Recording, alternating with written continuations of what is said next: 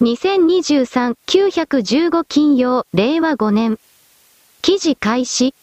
防衛省の現役職員が、日本台湾交流協会台北事務所大使館に相当に常駐していることが13日、関係者の話で分かった。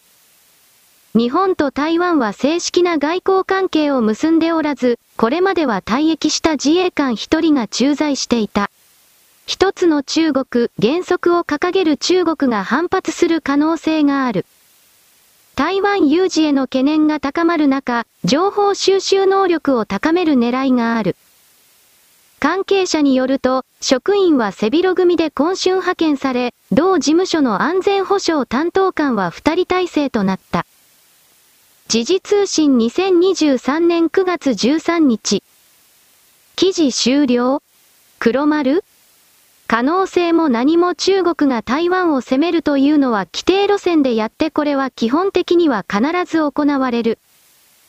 ただし中国も馬鹿ではないので戦争をせずに台湾を自分の国の中に編入してしまえばそれで良いとも思っているので様々な工作を仕掛けている。それらの中から台湾に今いる5万人ぐらいのだったと思うが日本人を上手に逃がすための準備を自衛隊を含める関係者がしておくのは当たり前のことだ。中国を刺激する刺激するとこうしたマスコミメディアは中国の忖度をする犬頃だ。では台湾に取り残されて中国軍に包囲されたらレイプ虐殺などが本当に待っている日本人に対する人権はどうなのだ。と私はこれを強く主張する日本のマスコミというものは全て関係者ともども消え去ってしまった方が良いここまで思うのだ。丸。記事開始。在留資格ない子供、7割超に特別許可付与へ発送発表、今回限り。斉藤健法相は4日、日本で生まれ育ちながら強制送還の対象となり、在留資格がない外国籍の子供らに対し、人道的な理由から日本に留まることができる在留特別許可を与える方針を正式に発表した。朝日新聞904小泉法相が就任会見在留資格ない子への特別許可、方針、引き継ぐ。内閣改造で法相に就いた小泉隆二衆院議員が13日夜、法務省で記者会見をした。朝日新聞913。ウィキ、小泉隆二。1952年9月17日からは、日本の政治家、大倉官僚。自由民主党所属の衆議院議員7期、法務大臣第108代。選挙区埼玉11区、法省の裁量で不法滞在の子供に在留許可与えたら漏れなく親もついてくるだろう。在留許可がなければ自国へ帰ればいい、ただそれだけ。岸田総理はなんでこんなのばっかり法務大臣にするんだよ。日本の治安が悪くなるだけだろ。通りすがりのもの。やっぱりダメか。フリーワールド。引き継ぐ。ってなんでお前の鶴の一声なんだよ？そんな権限ないだろうに。まあさんさん871。日本で生まれ育ちながらって言うけどその前の日本に不法滞在した親から生まれたって認識が抜けてるぞ。キースン法律って何？法省が勝手に違法を合法にできるの？猫？記事終了？黒丸？日本は知らない間に移民政策の4番目の国つまり世界で4番目のポジションに外国からたくさんの人を入れてる国家と認識されている実際にその通りになっているのだろう。それが日本に入ってくる投資家の金を引き寄せる民主党関係者を支持するようなアメリカ人、ヨーロッパ人これらの思想の持ち主は移民政策をとっている国は自分のお金を投資しても儲かる。つまり奴隷労働をさせる国は人件費を抑えることができるのだから株主に配当される金は大きくなる大きくはその考え方で移民政策の国家に投資をする本当のことをみんな言わない。問題はいつも金の話だ正義だとか人権だとかそこには真実はない移民政策を影なり日向なりで採用していると認識させれば外から金が入ってくる。治安が悪くなろうとも外の海外の投資家には関係がないのだこの冷酷な事実を一刻も早く最低限一つでもいいから獲得してほしい。結局今の既存の世界は金が全てなのだ金をエネルギーと呼び替えていただきたいのだが本当は？丸。記事開始。東横四天王23歳男に実刑重大少女とみだらな行為。重大少女とみだらな行為をしたとして、茨城県青少年健全育成条例違反などの罪に問われた無職八重樫海人被告23に東京地裁臼井真由子裁判官は14日、懲役1年、休憩懲役1年6月の判決を言い渡した。被告は東京、歌舞伎町の東横と呼ばれる一角を徘徊して交流サイト SNS で発信し、東横四天王を自称していた。起訴状によると、4月に少女の自宅で、5月には東京都渋谷区内のカラオケ店でみだらな行為をしたとしている。少女は当時14歳だった。共同2023年9月14日。記事終了黒丸？どこの世界にもロリコンはいる。そしてこの男はこの14歳の少女をおそらく妊娠させてしまったのではないかと私は思うが裁判においてはプライバシーの情報に関わるからおそらく出させていない。出していない。記事にも書いていない。そんなところではないかなと思う。どこにでもある話ではあるが私がこの記事で一番目を引いたのは印象に残ったのはみだらな行為ということだ。想像をかき立てられて男とは本当に困ったものだなぁと自分自身で色々と悩んでしまった。丸、記事開始。最近名古屋のマンションに投函されまくってるらしいチラシ。なんか怪しい香りがするから誰か結婚してみて。Z スモモノー非常に香ばしい WW。ジムのマヌエル。これは怖いわら。99%の成婚率ってのがまた怖いですわら。チャーローアット超 NFT 絵師。記事終了？黒丸？このチラシに何が書いてあるかというとあなたも中国人女性とすぐ結婚できます成功率99%ですと書いてある実際にそうだろうと思う。しかし結婚した後で散々取られるだけ取られて女は逃げるよかれパターンだ。だから俺らの斡旋をしているのは中国マフィアなのだが昔は上海の女でも簡単に紹介していたけれど上海の女はすぐ逃げるので基本的には今は満州地区いわゆる。東北三省と言われているところからのみ女を斡旋してるとされるがそれもどこからどこまで本当かわからない。もっと言えばこんな女を金で買うというのならウクライナの女も山ほど販売されている私は嫌な言葉を使うがそれが現実だ興味があるなら調べてみるがいいだろう。丸、記事開始。旗から桃約350個を盗んだ疑いで、山梨県笛吹市内に住む中国国籍の男2人が逮捕されました。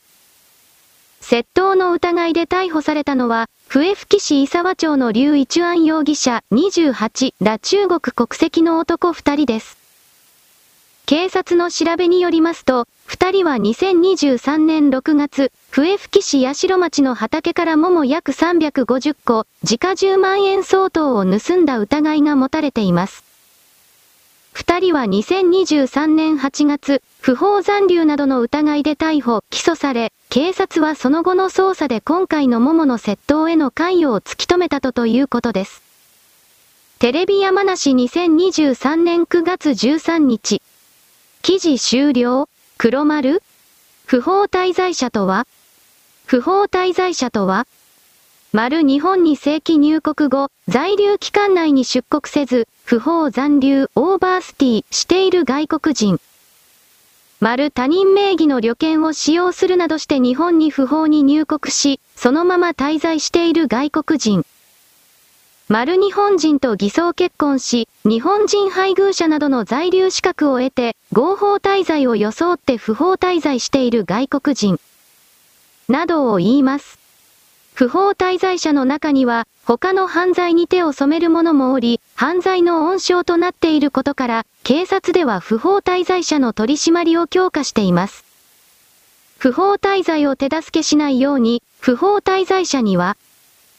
部屋を貸さない、賃貸契約の保証人にならない。携帯電話や預貯金口座を貸さない、名義貸ししない。雇わない外国人を雇用する際は、就労資格を確認する。ようにしてください。不法滞在外国人を知っている、あの店、工場で働いている、など、不法滞在、不法就労に関する情報は、最寄りの警察署、交番、駐在所までお知らせください。https コロンスラッシュスラッシュ www. police pref 秋田 LG JP スラッシュ upload。記事終了？黒丸？オーバーステイをやってる人間は基本的に犯罪者だ。少し前に NHK でやっているドラマはこのオーバーステイの人間を大々的に賛美して日本が悪い入管が悪いとやっていたこの原作者及び演出者は縛り首にするべきだ。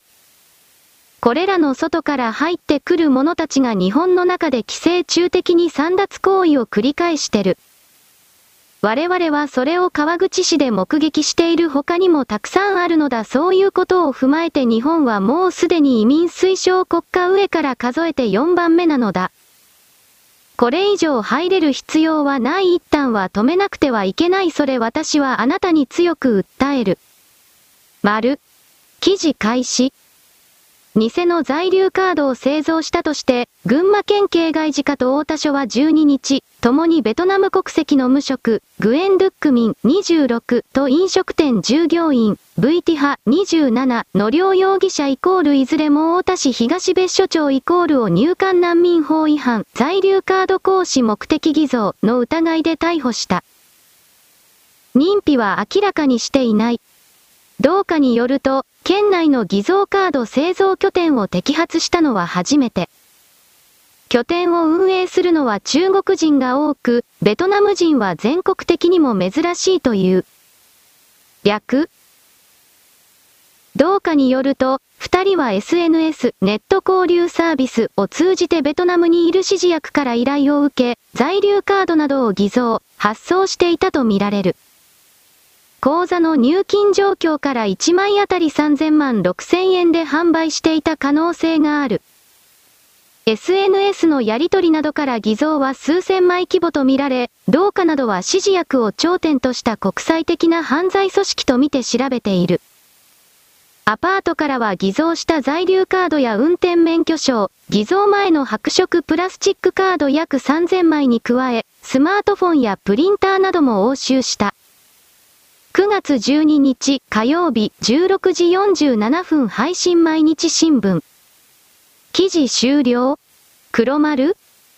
少し前東南アジア各国を舞台にしたドラマなどで展開されていたパスポートや在留許可証の偽造という動きが日本でも堂々と当たり前に話題になるようになった良いことではない。そしてこの動きはこれから大きく増える世界中が大不況になるその中で経済活動をなんとか持っていられるのは日本だけだという見込みを私はしているので、日本の中に入り込むとする犯罪者を含める不定外国人が相当に増える我々はその動きを未然に察知して止めなければならないのである。日本人はこれから多くのレベルの低い犯罪者たちと混ざり合うという経験を通じてよりたくましく強く厳しく冷酷に変わっていかなくてはいけない。それができない者は次々とこの外から入ってくる者たちに騙されて奪われてただ死ぬだけだ強く変わっていかなくてはいけない私はこれを何度も言う。丸。記事開始。Google 翻訳。ランペドゥーサ島の状況は完全に制御不能となっており、前例のない状況となっている。今日は30分で35隻のアフリカの大軍のボートが私たちに侵入し、これまでのところ1日で100隻のボートが侵入しました。ジョルジア・メローニはこれまで29万人の侵略者を追放しており、まさに目視録だ。112隻の船で5000人のアフリカ人がイタリアの島に上陸。ランペドゥーザという観光で有名な島で人口は約6000人です。これは侵略行為ではないでしょうか？112隻は過去最高記録を大幅に塗り替える量です。おそらく夏が終わる前の駆け込みではないかと思われます。公式カナダ人ニュース913記事終了？黒丸？私たちは海を隔てて中国朝鮮半島と離れていることこの地球に感謝しなければならない。地続きだったらまず我々の経済的発展はなかったそして仮に発展していたとすれば怒涛のように泥棒の虫たちが大量に入り込んで我々の全てを奪うだろう。お金だけではなく文化も歴史もそして安定した営みも何もかもそれは思考認識記憶の範囲にまで及ぶだが人類は飛行機や船を作り出しこれらの犯罪者たち泥棒たちが自由に移動できる設定を作り出した。それを今更止めることはできないのだから今度は入ってくるこれらの奪い取る者たちに対して私たちは情緒干渉ではなく実際の理論と行動そしてその実践をもってこれを無効化ゼロにしていかなくてはいけないのだということ。私は何度も言うのである。丸。記事開始。9月14日、記。ジャニーズ事務所は今後1年間は広告や番組などで生じた出演料は所属タレントに全額支払い、芸能プロダクションとしての報酬は受け取らないことも表明した。ジャニーズ事務所が被害者保障や報酬自体を発表した背景には、所属タレントを CM などに起用するスポンサー企業離れに歯止めをかける目的もある。事務所が7日に行った会見でジャニー氏の性加害を認めたことを受けて、翌8日から大手を中心に10以上の企業が CM 起用の見送りや、今後所属タレントを起用しない決別宣言を相次いで表明し、現状は対応を検討中とする企業が多数だが、風向きは厳しい。放置新聞社。記事終了。黒丸。普通の芸能事務所ならこの記事のことをすれば必ず潰れるそれでも余裕があるということはジャニーズ事務所がいかに巨大組織であったかということたくさんの貯金こんな言い方をする。これを持っているのかということそして彼らにはおそらく後ろ盾があるのだということ私はこれから米国のショーマンビジネスの連中それに投資しているようなマフィアたちがジャニーズ事務所を助けると見ているので、そうして関係各方面にお願いをしながらジャニーズは時間を稼いで事態の収集そして反転を狙っているのだなとなんとなく見える。我々の世界は正義や悪白や黒などでできてはいない我々の世界は金でできている金をエネルギーという言葉で翻訳して世界を見直せばもっと良いがその概念を理解できない人はとりあえず金でできていると翻訳していただきたい。既存の社会はそのようにして最初から組まれているのだ。丸、記事開始。ウィリアム・マキス博士がワクチンによる障害、障害、死亡に関する驚くべき数字を発表し19ショットを受けた人の約10%、15%が負傷しています。V 政府。1%が永久に身体障害者になった米国の保険データ0.1%が殺されました、または100万人あたり1000人。https コロンスラッシュスラッシュツイッター。コムスラッシュ i ステータス 170K1758 兆8231億544万6390。記事終了黒丸ワクチンを打たせてしまったのでこれらの真実情報がどれだけでもバレても構わないという態度でいるのは今の支配層たちだ。これをひっくり返すにはワクチンを打たれたけれどそれでも免疫抵抗力を再獲得してワクチンに負けない体を取り戻したこの事例をたくさん作るしかない。だから私はあなたに早起きして朝日を浴びて散歩してちらりと太陽の光を見るだとかの誰にでもできる免疫抵抗力の確保上昇これを言ったのであり。味噌汁、納豆、わかめなどに見られるなぜか日本の昔からの食事がこの免疫抵抗力を高め体内のスパイクタンパク質を排出するという重要な役割を持っているということを伝えているこれからも伝える。我々日本人はこんな悪魔の手下どもに負けてはならない彼らを打ち破ってその先に真っ先に歩いていくのが我々日本人なのである。丸、記事開始。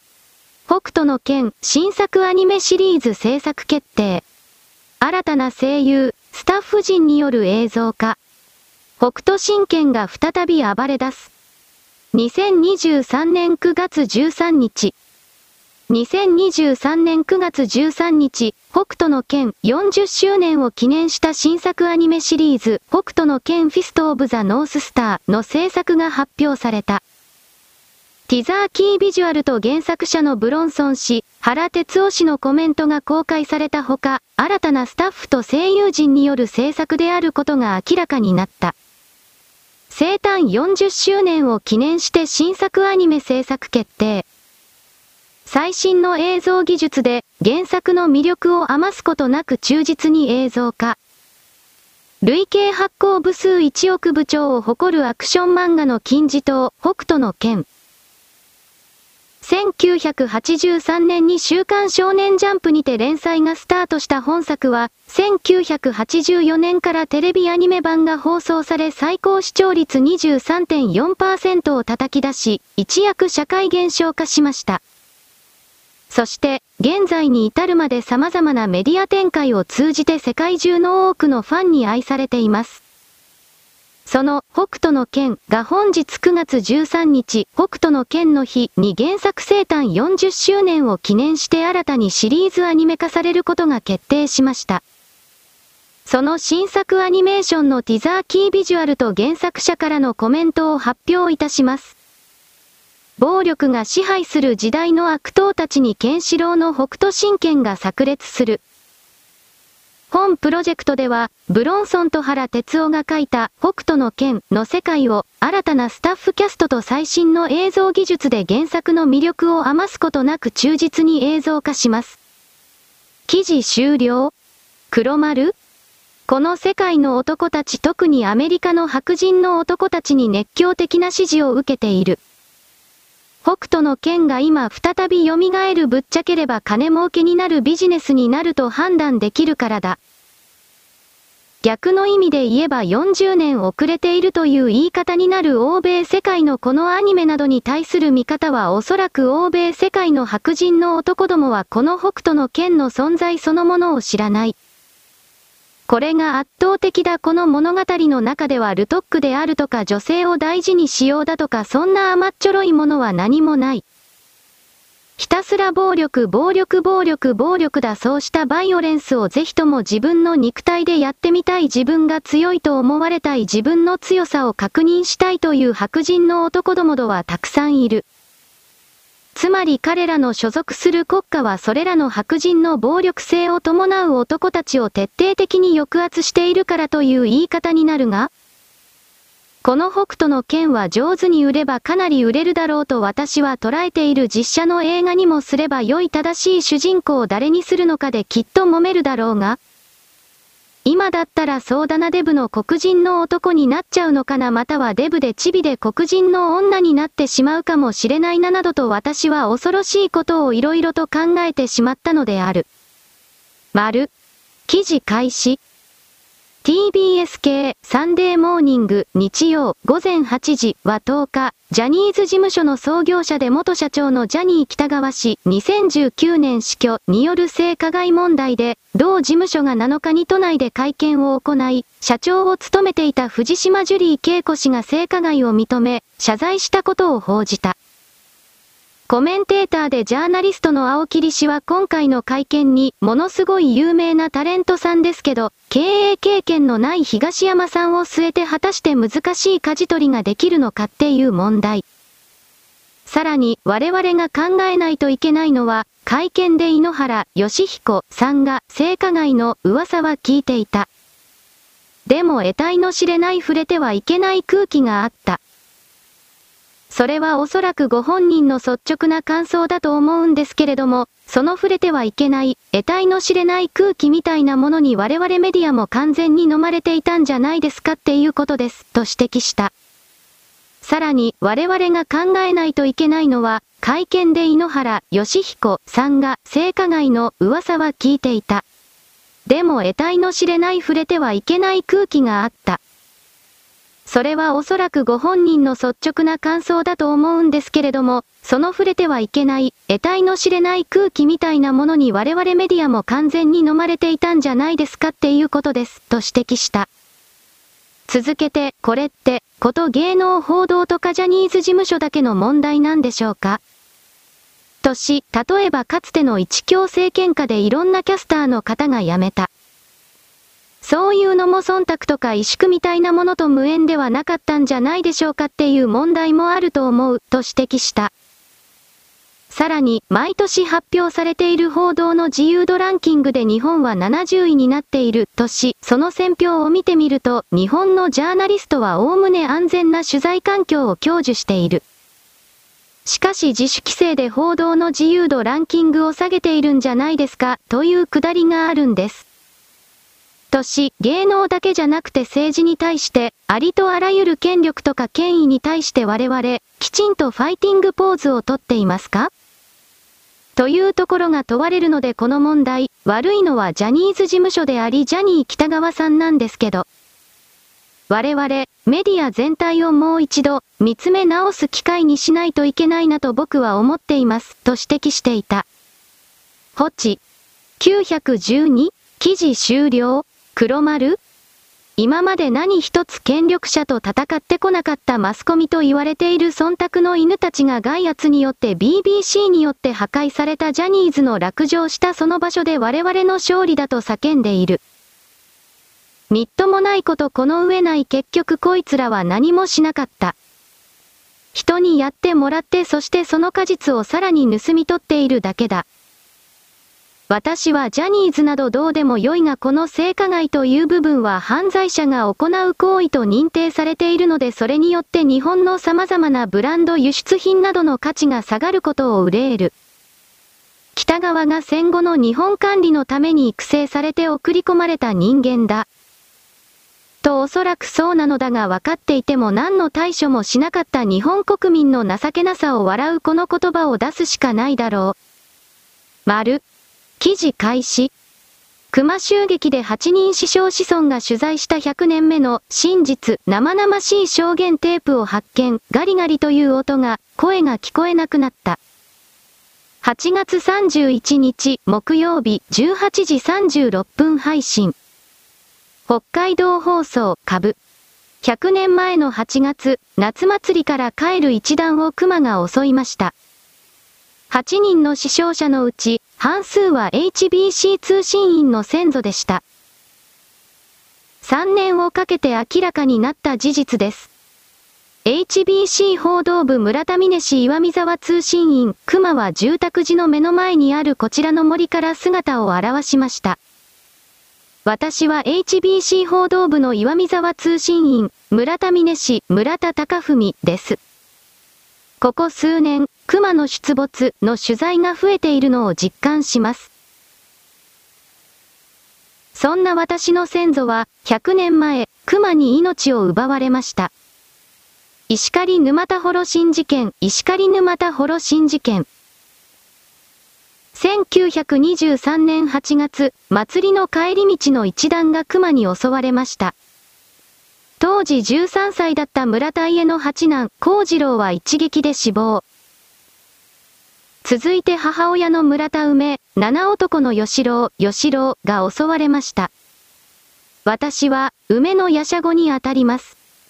事件からちょうど100年の日、村田家は初めて慰霊祭を開きました。北見市や上富良野町などから集まった17人の親族。事件のその後を生きた先祖たちが、繋いできた命です。村田隆、隆、84歳。彼の父親、村田義郎、義郎は、町に残された資料には、死亡したと書かれています。しかし、実は生きていたのです。村田隆さん84、父、吉郎は温厚な人で、一生懸命仕事をやってくれていました。口数の少ない吉郎が、酒を飲むと話し出すのが、事件のことでした。50年ほど前の吉郎の肉声があります。村田隆さん84宝物として保存しているわけなんですけど、後にも先にもこれだけなんですよ録音してるのは。そこには熊に襲われた時の生々しい証言が残されていました。熊に襲われた村田義郎さんの声、約50年前に録音、マッチを出してマッチを吸った。そしたら熊の顔が見えた。その瞬間にガッと私に襲いかかってきた。100年前の8月、石狩沼田幌新事件、石狩沼田幌新事件。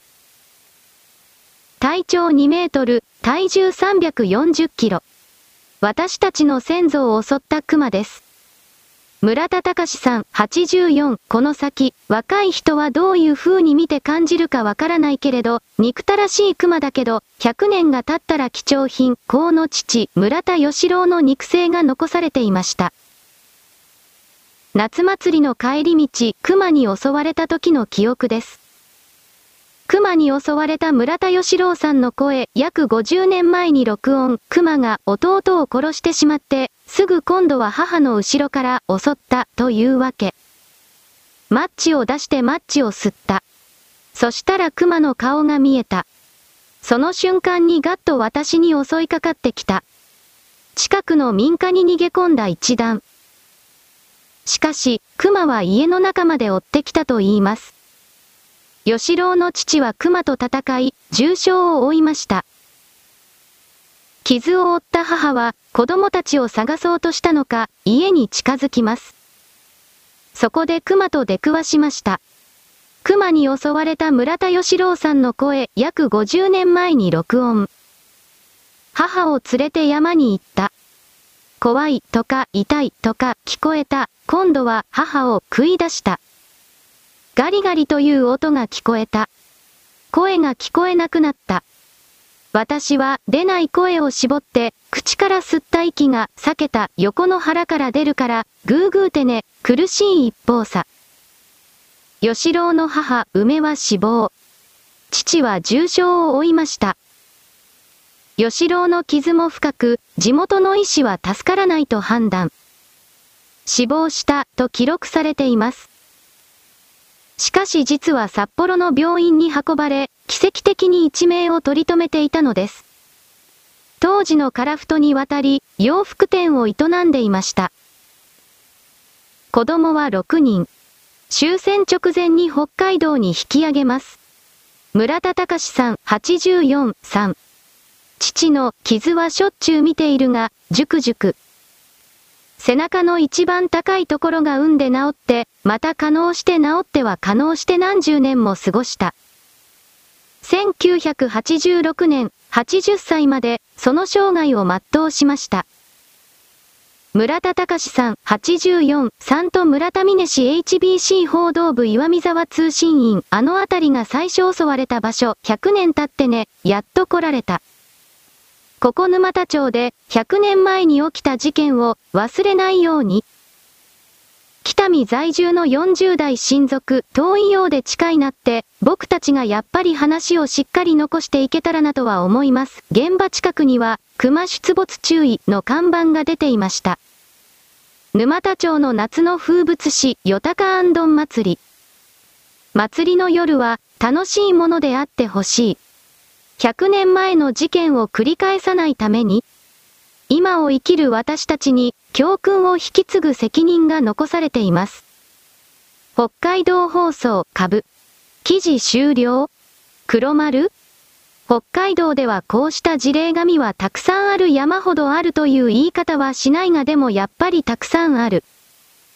そうした記事を読むにつれて私は野生動物と共存だとか面白いことを言う奴に強い憎しみを感じる。人間は野生動物と素手で喧嘩しても本当に勝てない猫と喧嘩したって勝てない。そしてこの記事にあるように熊に襲われた男性奇跡的に生き残った男性は死ぬまでその傷が治らず治ったと思っては腐って可能してまた治ってということの繰り返し。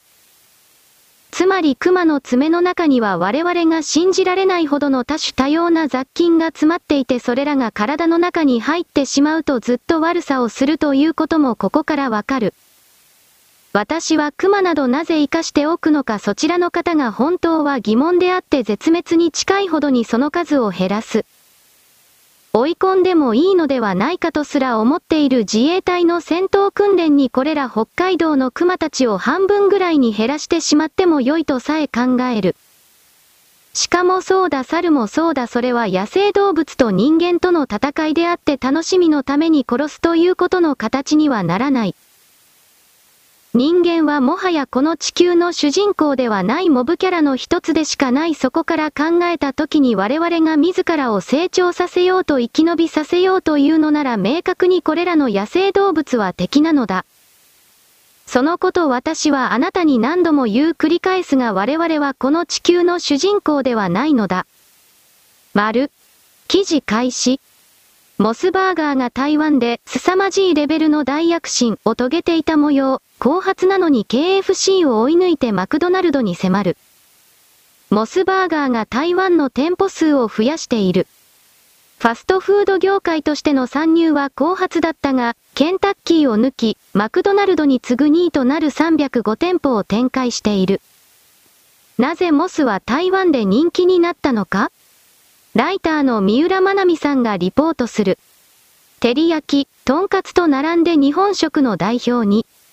日本にインバウンド客が戻ってきた今年の夏は、どこへ出かけても外国人客でごった返している。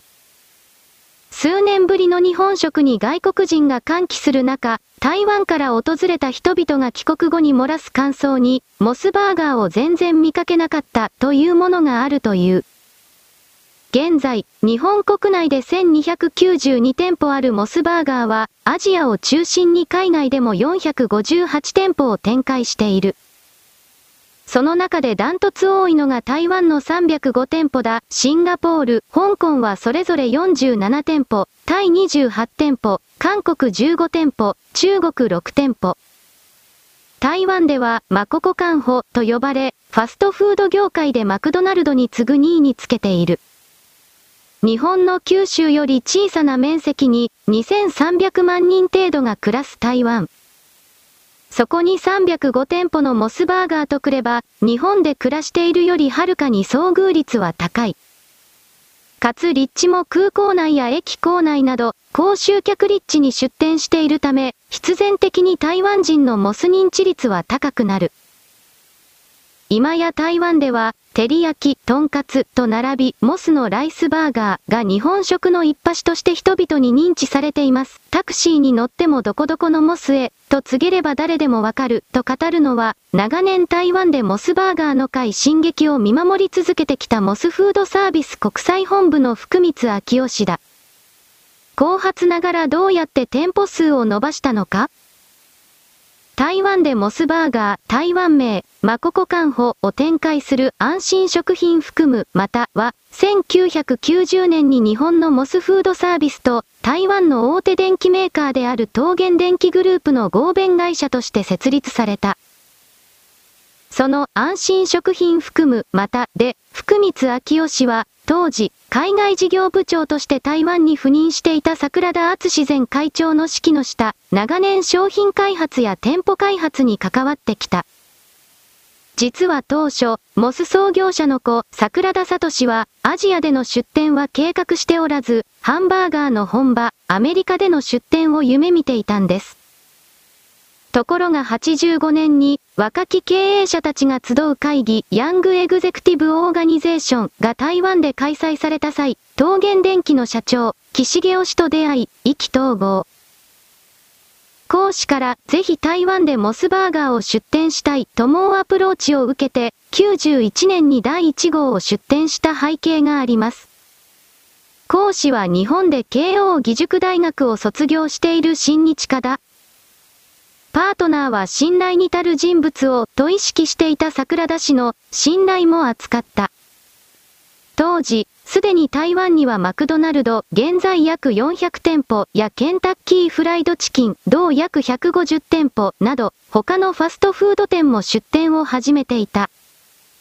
後発組としてのモスが、ケンタッキーの2倍の店舗数にまで伸ばしていった秘訣、秘訣はどこにあるのだろう。その代わりに投入したのが、日本で1987年から発売しているライスバーガーだった。バーガー類の半分以上はライスバーガーに。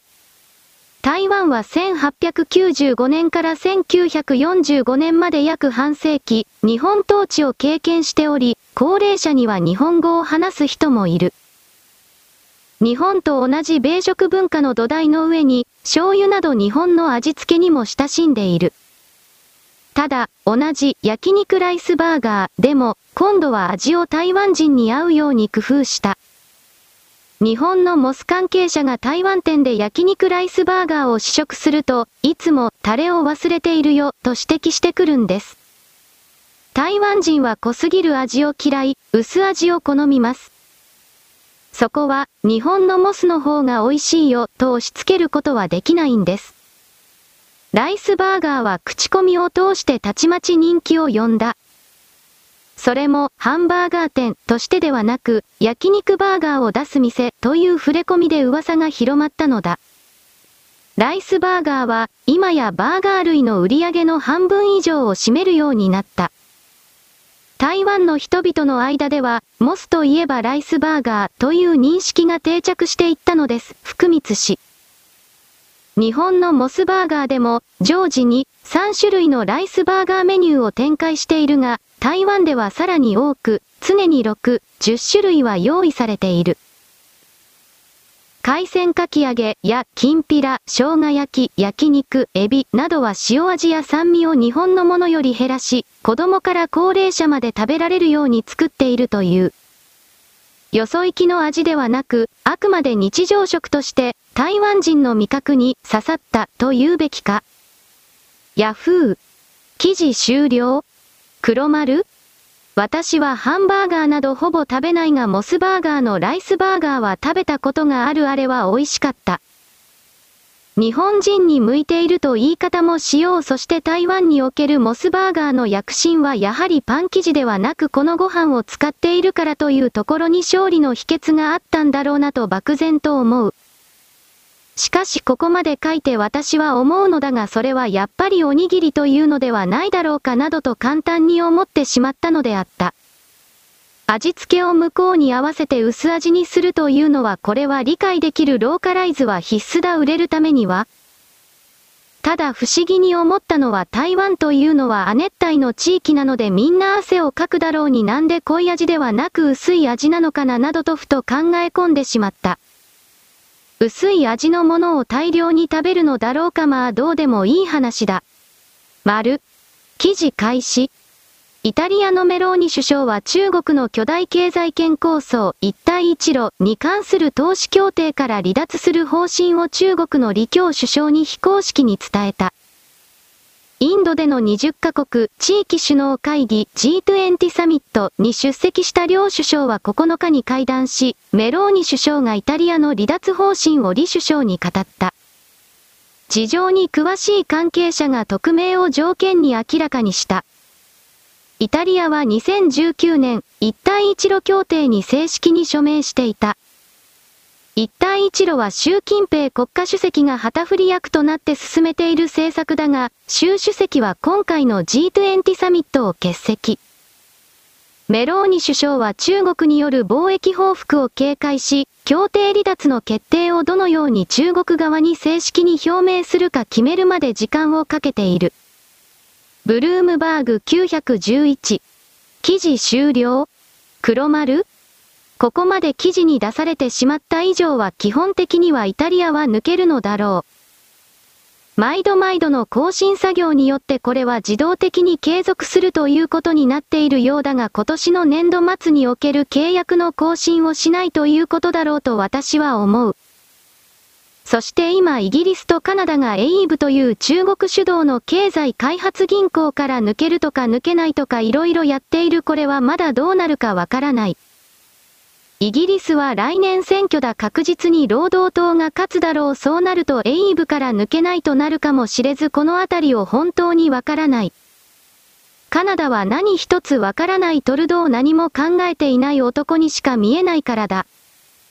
だが中国に対して関係を終わらせるという国が増えるのは間違いがない私はこの言葉をあなたに伝えるあなたもよく知っている言葉だ。金の切れ目が円の切れ目。すべてはここに原因があるだろう。丸、記事開始。原発処理水をめぐる中国の禁輸措置を受けて苦渋の決断です。佐渡市のナマコ養殖業者は、当面、輸入再開の目途が立たないと判断し規模の縮小を決めました。ttps コロンスラッシュスラッシュ腰痛 b スラッシュ e マオール qfw ミスター e 佐渡市の養殖業者、浦島さんは、は、輸入禁止前は佐渡市で水揚げされた天然ナマコを年間約30トン、塩で加工し中国に輸出していました。また、島内や県内外の漁協などに販売する放流用のナマコの種苗を8000万匹養殖していました。しかし、中国の輸入再開は当面見込めないと判断。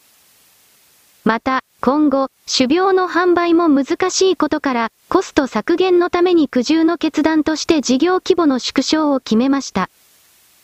現在3センチメートル前後に育っている種苗8000万匹のうち8割余り7000万匹と、これから孵化する卵約2億個をすべて廃棄することを決め、現在廃棄の作業を続けています。さらに輸入禁止が長引けば11月から5月までがシーズンの漁師から買い取る天然ナマコの加工も難しくなると見ています。新潟テレビ21 9月8日、金。まとめ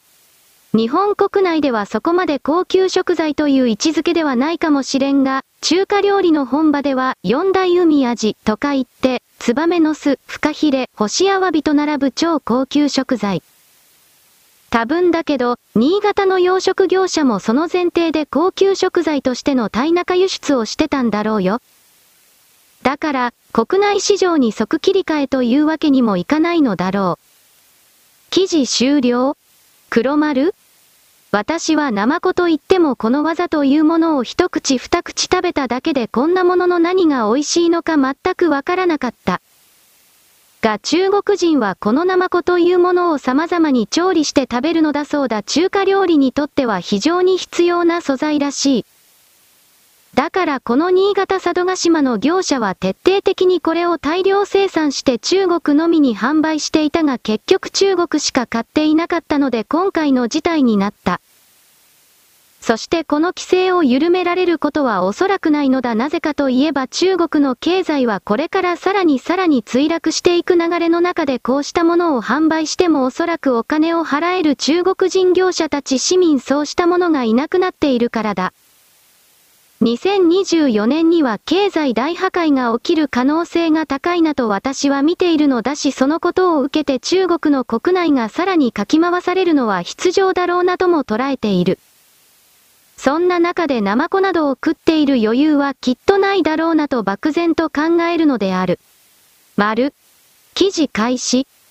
東京電力福島第一原発からの処理水海洋放出を受けた中国人の訪日旅行への影響をめぐり、首をかしげるような状況が生じている。中国現地メディアはキャンセル続出と報じる一方、日本国内の旅行会社は産経新聞の取材に影響はあまり感じていないと口を揃える。専門家は厳格に統制された現地メディアが中国政府の政治的な意図を受け、影響を課題に懸念している可能性を指摘する。あたかもキャンセルが続いているかのように報じられるのは迷惑だ。取材に応じた国内旅行会社の担当者は、中国人観光客をめぐる一部の報道に眉を潜める。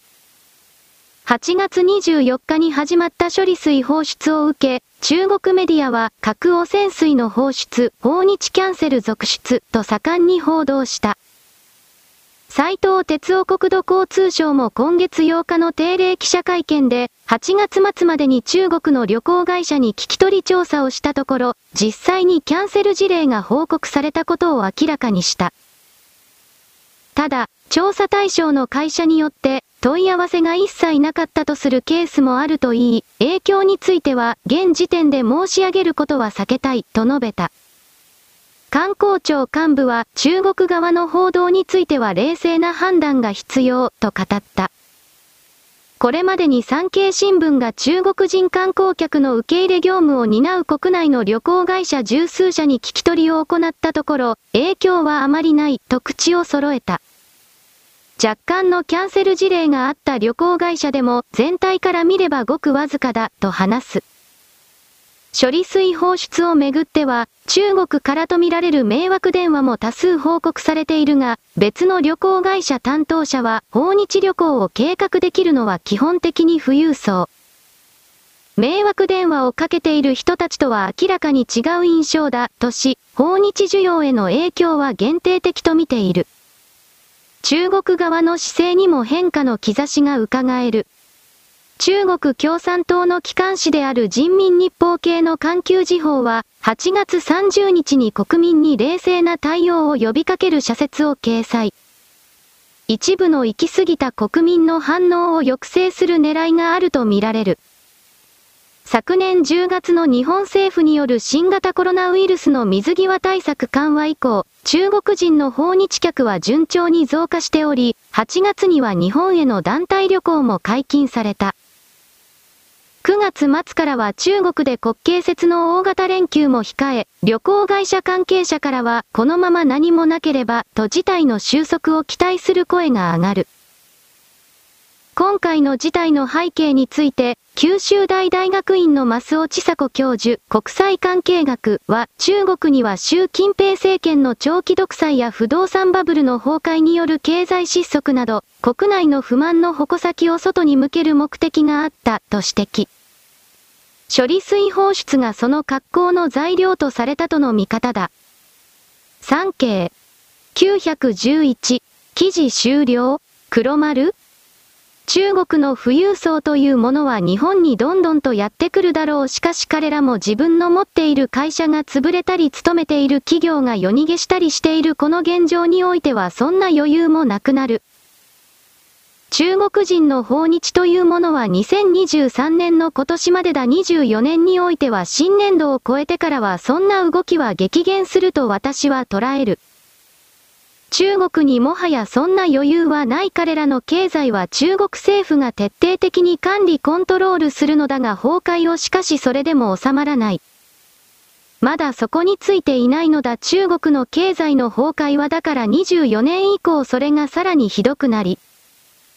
それらの影響が食料の供給に絶対につながる中国の国民は不満を言うがしかし体制の転換にはならないということはどういうことか？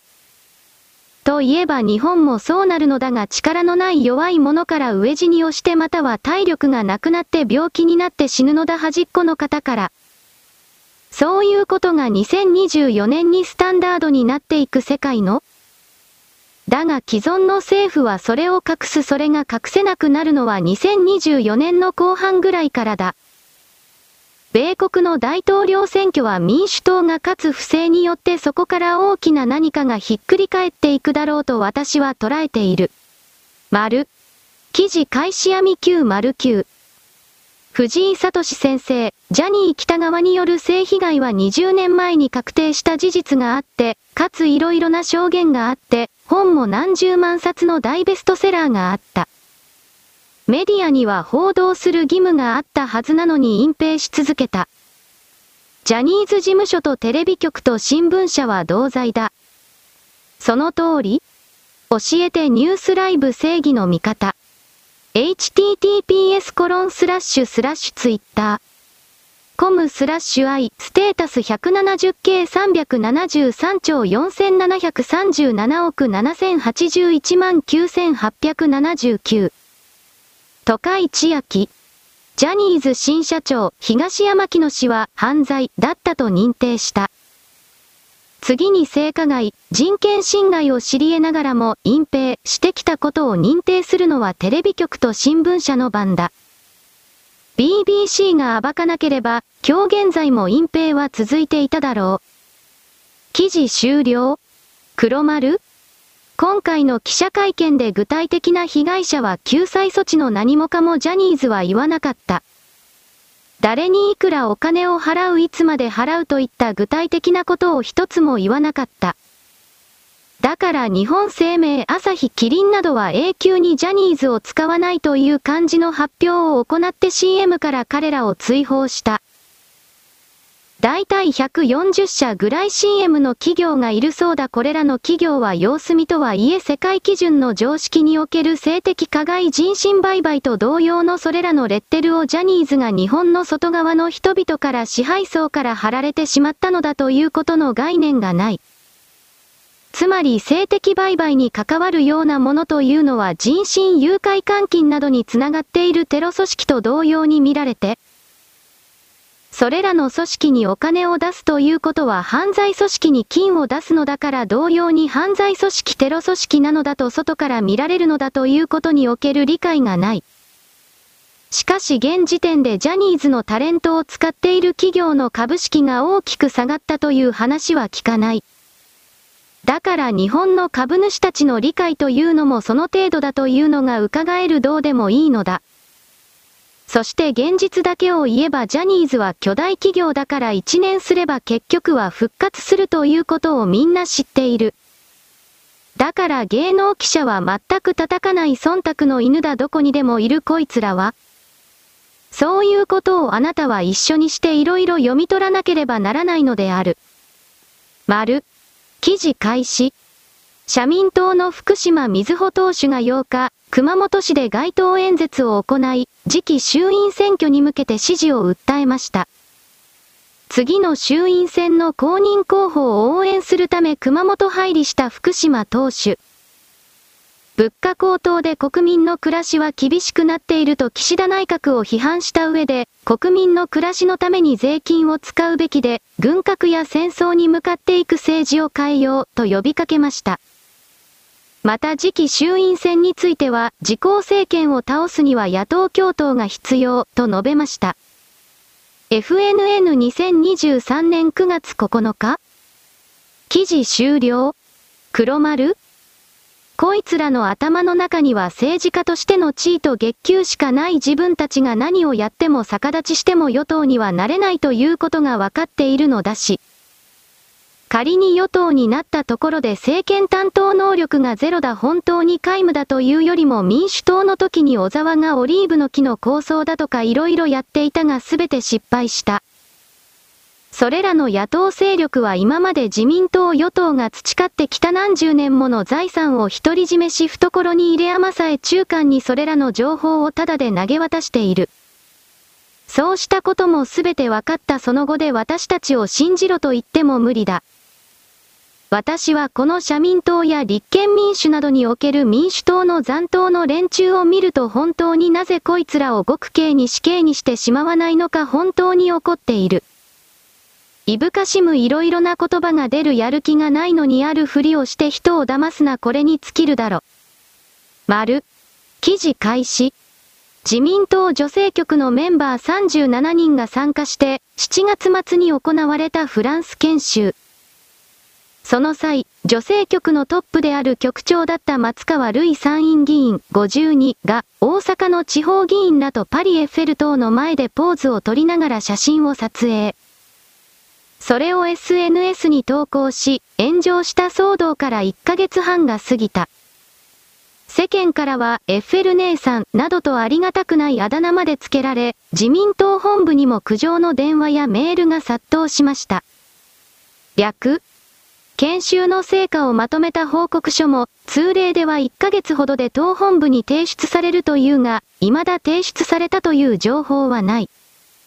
局長を退いたとはいえ、松川議員には取りまとめる義務があるはずだ。そんな中、松川議員が会合に顔を出し始めたという声が聞こえてきた。9月8日、松川議員の後援組織でもある近畿税理士政治連盟の第57回定期大会国政報告会懇親会が帝国ホテル大阪で催され、松川議員はそこに出席。その後はマスコミシャットアウトの中、大阪のリーガロイヤルホテルで開かれた稲田智美衆院議員のセミナーに参加し、壇上で挨拶をしたのだ。会合のはしごである。稲田さんのセミナーには、支援者など200人ほどが参加していました。松川さんはお元気そうでしたよ。稲田さんについて最初に出た選挙の時に繰り返し演説をしてくださった先頭に立って後輩女性議員を率いて指導してくださることに感謝しているといったことを語っていましたと参加者。そして苦笑しながらこう続けた。エッフェル塔の写真の件で、マスコミ報道には相当な恨みがあるようですね。挨拶の中でもしきりに語っていましたよ。騒動に触れた部分の録音を聞かせてもらった。今日、私が一番感謝しているのは、皆さんのご記憶に新しいと思いますが、7月末、私が女性局長として参加した自由民主党の女性局の5年ごとの定例研修であります。例年、同じような時期に、同じような規模で、同じような場所に行くんですけども、私が投稿した不適切なもので、日々、懸命に暮らしている国民の皆様の神経を逆なですることをしてしまった、真を失ってしまったと思って深く反省したところであります。その中で、しかし日々、毎日、毎日、デマが流され、自分自身が廃人になるのではないかと思う、辛い日々が3週間、4週間もありました。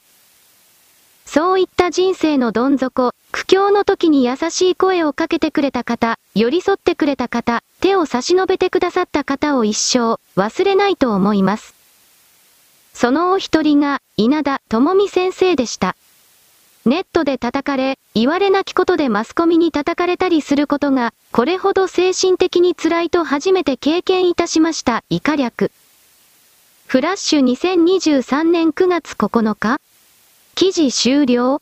黒丸？今回の件に関してはマスコミは捏造報道していなかったと思う松川本人が写真を公開していたのだからどこに捏造や歪んだ報道があったのか私にはわからない。彼女が自分の娘を連れて公的資金を使ってフランスを遊び歩いていたのは事実だろう。私たち国民にはそのようにしか見えないそうした自らの不備弱点をあげつらって自分は正しいのだとやってそして最終的にこの稲田とくっつく。こいつはもうダメだなと普通に思った今回の改造内閣で松川はその候補に入っていたそうだ。どう考えてもダメだろう永久にダメなのではないかと私は思う公の金を自分の私的快楽のために使うような人間など抹殺しなくてはいけないような対象だ。そうした考え方が彼女にはそしてその旦那にすら娘にすらそれはないようだそのようなものが人の上に立ってはならない。丸。記事開始。アフリカ像は互いに名前で呼び合っている。人以外で初。一人一人が名前を持つことは、あらゆる生物の中で人間固有のものと考えられています。しかし米コロラド州立大学 CSU は今回、野生のアフリカゾウがお互いを名前で呼び合っている可能性が高いという驚くべき研究結果を発表しました。これが真実であれば、人間以外で個人の名前を持つの動物の初発見となるかもしれません。さて、象たちはどのように名前を呼び合っているのでしょうか？研究の詳細は、2023年8月27日付で査読前論文がプレプリントリポジトリ、バイオライブに公開されています。謎ロジー2023年9月6日。記事終了黒丸この記事は重要だつまり象だけではなく猫や犬もワンワンニャーニャーとしか言っていないがお互いの答えを微妙な音の違い高さ発音の仕方で名前で呼んでるのかもしれない。象にしたところでパーオンとかそれしか私たちは認識できないが象それぞれにおいてはわかるのだろうと一旦は言っておく。私は野生動物は人類の敵になるといった共存は無理だとは言わないが何らかの互恵関係を作れない限りにおいては無理だろうと思っている。その上で象は知性が高いので餌を与えれば我々のために役立ってくれる実際にそうした関わり方をしている地域が東南アジアにはいくつかある。農作業に使う運搬に使うということの他に兵隊として人間の役に立つ像がいるということを最近知って私は驚いた。人間と共に外敵と戦うということだ。それは主に野生の暴れ像とでも言えるものをやっつけるために訓練された像らしい。いろいろな関わり方があるなということとこの仲間を名前で呼ぶという知性野生動物は本当に侮れないし敵なのだなと私はこれを再確認したのである。丸。記事開始。アメリカによる原爆投下からは78年が経過しているが、日本人にとって原爆やキノコ雲が未だ大きな心の傷となっているのは言うまでもない。ただ、今回の炎上はバービーにとっては一種のもらい事故だ。それでも大こけしてしまったのはなぜなのか？まず考えられるのは、アメリカとは違って日本人はバービー人形にそれほど思い入れがないこと。日本ではリカちゃん、ジェニー、メルちゃんなどの方がメジャーで、それほど馴染みがないので、実写化されても関心が低いのは当然です。内容も観客の足を止めたと考えられます。バービーは女性の権利を主張したフェミニズム的な作品で、アメリカでも保守層から反発があった。こういった予備知識から小難しい映画と拒否反応を抱き、避けた人は多かったはずです。映画を見に行ったカップルも、鑑賞後にフェミニズム論争をするのは嫌でしょうからね。また、芸能人やインフルエンサーからの後押しも皆無です。日本では公開前から一種のボイコット運動が起こり、もし著名人が SNS で面白かった。などと好意的な感想を述べれば、原爆と絡めてバッシングされる可能性が高い。わざわざリスクを取るメリットがありません。しかし、いろいろな理由を挙げましたが、大こけの最大の要因が原爆を茶化したことなのは言うまでもありません。欧米でメガヒットしたのに日本では客が入らない映画はちょくちょくありますが、ここまでギャップがあるのは久々です。エンタメ指揮者。サ像911アンダーバーに記事終了黒丸これらエンタメ記者というのは本当のことは言わないそれは彼もバービーこの映画を見ていたかどうかを知らないが、おそらく見ないでこの記事を書いただろうが単純に本当に全くつまらなかったのだ。なんでこんなものが米国でヒットしたとされるのか米国でヒットというのもその数字は疑わしい。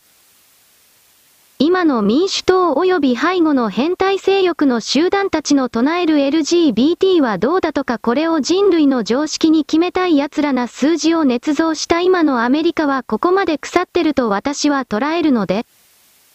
アメリカで大ヒットしたということも正直信用していない相当の下駄を履かせているだろう。我々は嘘の海にいるおかしいぞと気づかなければ知らずに溺死してしまっているあなたはそういう自分を求めているかどうかそれが問われている。丸。記事開始佐藤正久。調整の結果、隊員の1日あたりの糧食費の単価が上がる方向となりました。隊員食堂や館内食堂で国内水産物が入ったメニューが徐々に増えると思います。食べて応援シャープストップ風評被害。909。やる気を支えるためにも、隊員の糧食費単価も上げないと水産物は増えない。昨日も防衛担当と調整したが、1日947円 R5 年度では厳しい。増額に向け努力、中国金融の水産物、自衛隊に提供案、開示はやる気満々、元気のもとは国産水産物。ロゴも完成、レトルト商品化も。記事終了黒丸人間はご飯を食べなければ男女ともに何もできないそしてその栄養価は同じであっても何を食べたかという心理的要素が加わればその効果というものは倍増する。日本国産の食べ物をバンバン食べるということは自衛隊の隊にとってはもちろん強い力をもたらすこととなる。我々日本人は中間の馬鹿たちが魚介類を規制しているこの間に30年間彼らは規制するのだろうと決めつけるが、その間に日本国を女のすべての体力をバクバク食って回復更新させていくのである。どうでもいいから食え我々日本人ができることはそれだ。丸。記事開始。空港に降り立った旅客機の貨物室の扉を開けたら、柴犬が待っていた。そんな騒動が起きたのはシアトル発マイアミ行きのアラスカ空港の旅客機。飼い主の男性が TikTok に投稿した動画には、スプートニクと名付けられたワンちゃんが、貨物室の円で自由に振る舞う姿が撮影されている。飛行時間は6時間で、鎮静剤を投与されていたスプートニクがいつカゴから逃げ出したのか定かではない。金属製の留め具とジップタイを噛み砕いていた。職員は、ドアを開けたらスプートニクがレッドカーペットを待つかのように立っていたと話したという。2023年9月9日マシュプレポーター？記事終了？黒丸？こんなもの一時記事にして発信しなくてはいけないのかと思ったが私は一言だけ言っておく。柴犬は買ってはならないというよりも言うことを聞かないのであなたが自分の時間を大切にする人であれば柴犬は飼育しないことをお勧めする。散歩の時に立ち止まったらなぜか知らないけどこいつらはテコでも動かない。喧嘩売ってるのかと思うけれどどうも当人は気になることがあったらそれを調べ終わるまでは何が何でも動かないと決めてしまっているかのようだ。繰り返すけれど柴犬に関しては誰かが飼っているのをなでなでして可愛いというのが安全なのであって。自分が飼うとこの記事にあるようにあいつらは本当に好き勝手なことをする。そういう本当の情報を取得して犬というものに対する見方をいろいろと刷新していただきたい。丸。記事開始。鮮魚店悲鳴、中国人客が買ってくれない処理水放出沖縄にも影響旅行キャンセルも相次ぐ。東京電力福島第一原発の処理水海洋放出から2週間が過ぎ、県内の観光業や水産業にも少しずつ影響が広がっている。沖縄と中国を結ぶ航空路線でキャンセルが相次いでいるほか、魚介類の出荷や商談が中断し、頭を抱える水産事業者も。アジアからの観光客で賑わう那覇市松尾の第一牧市公設市場の鮮魚店からは、中国人客が全く買ってくれなくなった、との悲鳴も漏れる。政経部、大川愛、国吉匠、大城大輔。新型コロナウイルスの感染症法の扱いが5類に移行し、沖縄と海外を結ぶ航空路線は運航再開が進む。コロナ禍で停止していた中国人客の団体旅行も8月に解禁された。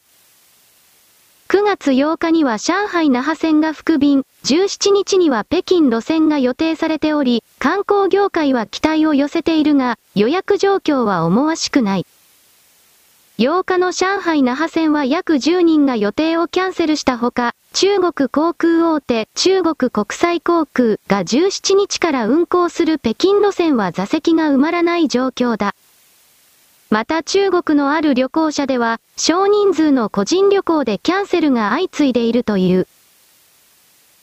コロナ禍前の2018年度の外国人観光客数300万800人のうち、中国人観光客は23%を占め、その影響は小さくない。沖縄タイムス2023年9月9日記事終了黒丸沖縄タイムス琉球新報というのは中国韓国から広告をもらっている企業であり内部の構成員が極左角丸や中核派につながるような人たちになるので内容の記事を全く信じることができない。基本的に中国人において日本にやってこないと決断したのはほとんどが転売ヤーだと私は判断している。普通の金のある裕福な中国人たちはその旅行のキャンセルを一切していない逆の意味で言えば沖縄には転売屋がいっぱい来ていたのかという表現でもある。中国人がその行動を変えることなどないのだこの当たり前のことを沖縄の新聞記者たちは自分たちの行動で経験で散々知っているくせに書かない。お前たちの型がよほど薄汚いのではないかと私はこれを断ずるそして言葉の力で他人をコントロール支配できるのだというお前たちの優位性というものはどんどんと崩れてなくなる。来年にはほとんどお前たちの言葉を信用する者はいなくなってしまっているだろう私はこのように伝えるのである。丸、記事開始。インドで開幕した G20 サミットの会議で、中国が処理水をめぐる日本への批判をしていなかったことが分かりました。日本政府は中国側の意図を慎重に分析しています。岸田総理より先に順番が回ってきた中国の李強首相からは、処理水に関する発言も、日本を批判する言葉も聞かれませんでした。9日の会議で岸田総理大臣は、中国を念頭に突出した行動をとっていると述べ、日本産水産物の輸入を全面停止した対応を批判しました。ただ、先に発言した中国の李強首相が日本を批判しなかったため、岸田総理も中国を名指しすることは避け、一部の国がとの表現にとどめました。李強首相は、6日にインドネシアで行われた ASEAN 東南アジア諸国連合関連の首脳会議では、核汚染水という言葉を使って日本を強く批判しました。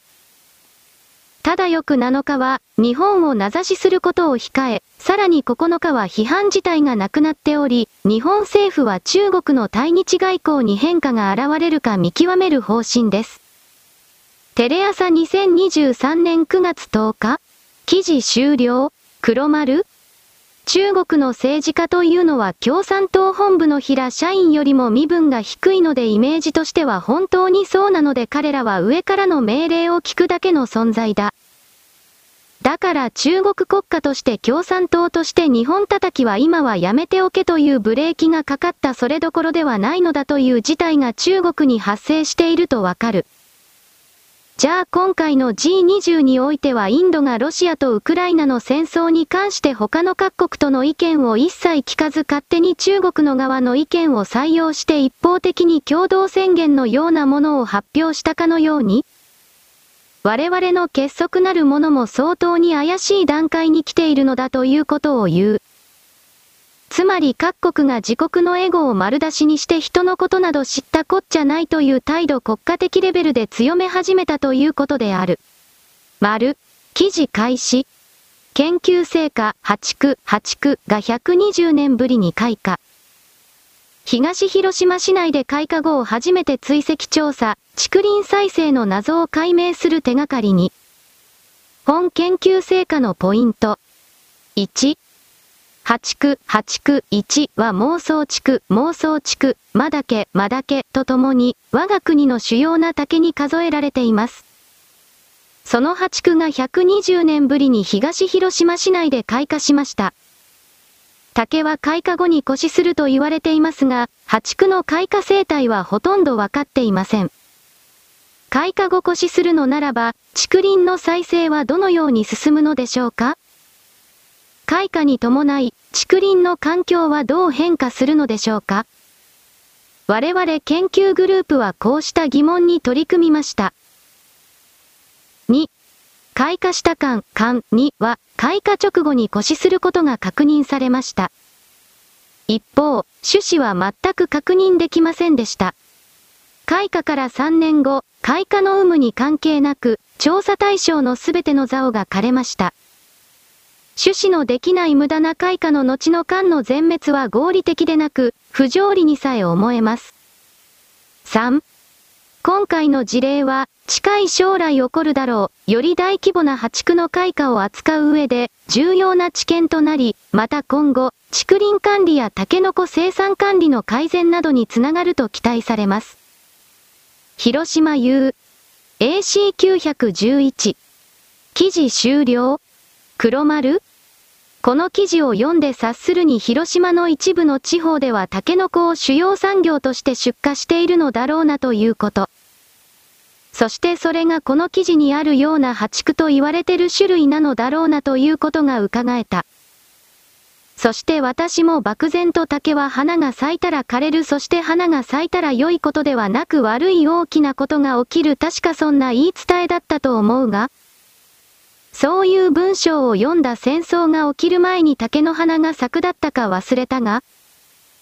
しかしこれは都市伝説の一つだろう戦争の前に九段が何かを告げていったとかの類のものだろうなと勝手に思っているが詳細はわからない。いずれにせよ種を作るわけでもないのに花を探す本当に何なのだろうなと思う。死ぬために最後のお仕事をするとでも言いようがない表現の仕方だだけにも当然自害式はあるだろうが色々と聞いてみたいものである。丸。記事開始。日本代表との国際親善試合で1-4と大敗。ドイツ代表は9月9日に行われた日本代表との国際親善試合に1対4で敗れた。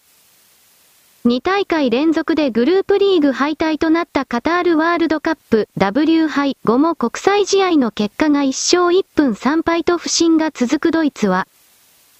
カタールの地で1-2で敗れた日本を自国に招き、再出発を図るゲームにするはずだった。しかし、結果は10ヶ月前よりも点差をつけられての完敗になり、ドイツ専門誌、キッカーは予想外の結果を嘆いている。前半11分に MF 伊藤淳也に先制を許したドイツだったが、その8分後に FW レロイサネのゴールで同点に追いついた。しかし、その後は日本に圧倒される展開となり、前半のうちに FW 上田綾瀬のゴールで再びリードされる。後半に入っても5バックに変更してきた日本に攻めあぐね、後半45話からは立て続けに2失点を喫している。キッカー、氏は自国開催のユーロに向けた準備のスタートになるはずの一戦だった。しかし、日本に屈辱を受けることとなった。1-4の敗戦でドイツ代表は攻撃面では想像力に欠け、守備面では非常にミスが多かった。次の試合は火曜日にドルトムントで行われるフランス戦となると、試合の総評を伝えている。ヤフー911記事終了黒丸日本のサッカーは確かに強くなった方ではあるがまだそれでも抜きに出ているとは言えない。この記事はドイツが徹底的に弱くなりすぎたということを示している。ヨーロッパは各国の他の試合でもドイツは最近全然勝てていない。それはドイツ選手がチームがサッカーではない人権だとか LGBT だとかなんだかわけのわからないものに政治的発信ばっかりして、そして肝心のサッカーに対する情熱をどこかに捨ててしまったからだ。お前たちはサッカーをして金をもらっているのではないのかバカめ。としか私は言わない本来の業務に全く関係のないことに力を入れ始めた座標などこれからどんどんと敗北していくのは必然だ。ドイツ国家というものの病がここに出ているお前たちは何のために生きているのだ自分さえ救えないのに世界を救えるという思い込みを今すぐやめろ。丸、記事開始。より子、37歳、かな、は都内で派遣社員をしている。年収は240万円程度だ。お見合いして交際に入ったのは、IT 企業で働く巻を41歳かなで、年収が1300万円あった。中略？交際希望でお願いします。あちらも交際希望を出してくださるといいな、と、いつになく乗り気だったので、交際になった時にはとても喜んでいた。ところが、ファーストデートを終えて、交際終了を出してきた。ランチをしてから映画を見に行くことになっていました。ショッピングモールに入っている映画館だったので、そのモールの中にあるレストラン街で、まずはランチをしました。一人1500円程度のランチだったんですけど、そこが割り勘でした。映画のチケット代も割り勘。私の5倍以上稼いでいるのに、なんだか負に落ちなくて。そして、続けた。年収が450万円の男性とお付き合いしていた時も、デートが割り勘でした。その時は、こんなに腹が立たなかった。牧尾さんは1300万円も稼いでいるのに、割り勘ってどういうこと？って、彼の半分以下の年収の男性でも、デート代をすべて出してくれた人はいました。牧尾さんって、人のためにはお金が使えない。それが彼の人間性なのだと思います。東洋経済。911。記事終了黒丸私は男なのでこの記事の女の人の判断が正しいかどうかわからない女の直感というやつでこの金持ちの男と一緒になっても楽しい夫婦生活が送れないのだという何かが働いたのかもしれない。しかし想像するにどうも次から次から男を乗り換えてる女のようにも見えるので勝手にやってろとしか思わなくなった冷めたという言い方でもある。私は残酷なことをよあなたは後がない年齢ではないのですかと言っておく。しかしこうした自分に最適な男を見つけるためにはどこまででも努力するという。自分自身を褒めたたえる女性というのはその行為をやめはしないだろうまあそれも人の人生である。丸。記事開始。電気自動車 EV 業界は整備士不足という深刻な問題を抱えている。資格を持つ整備士や独立系整備工場が世界的に足りず、このままでは修理代や故障保証コストが上昇し、自動車の温室効果ガス排出削減の期限内の達成をも脅かしかねない。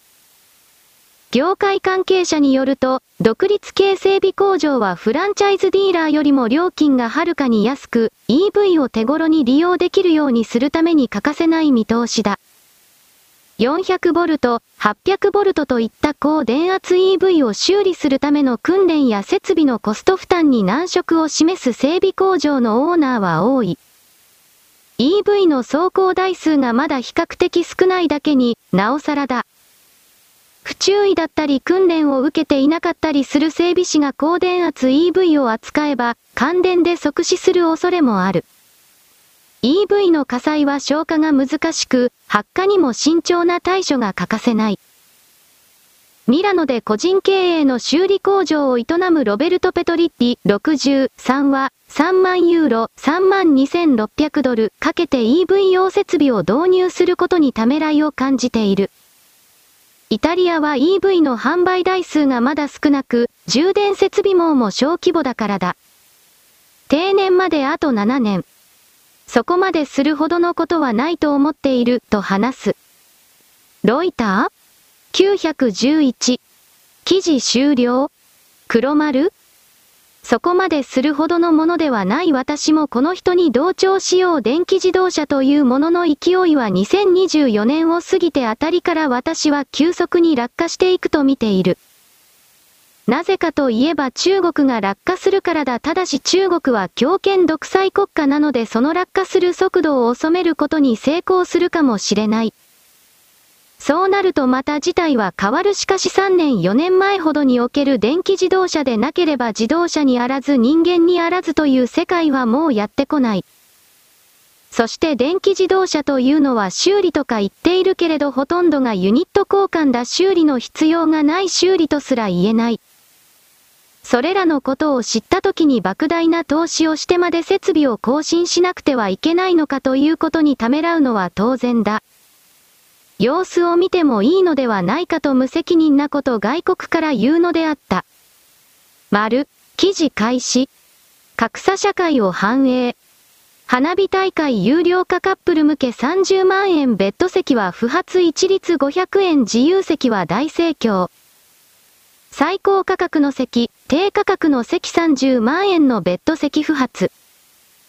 信用調査会社の帝国データバンク東京都港区によると、来場者が20万人を超える日本の主要な花火大会106大会のうち、有料観覧席を導入しているのは77大会で7割を占めた。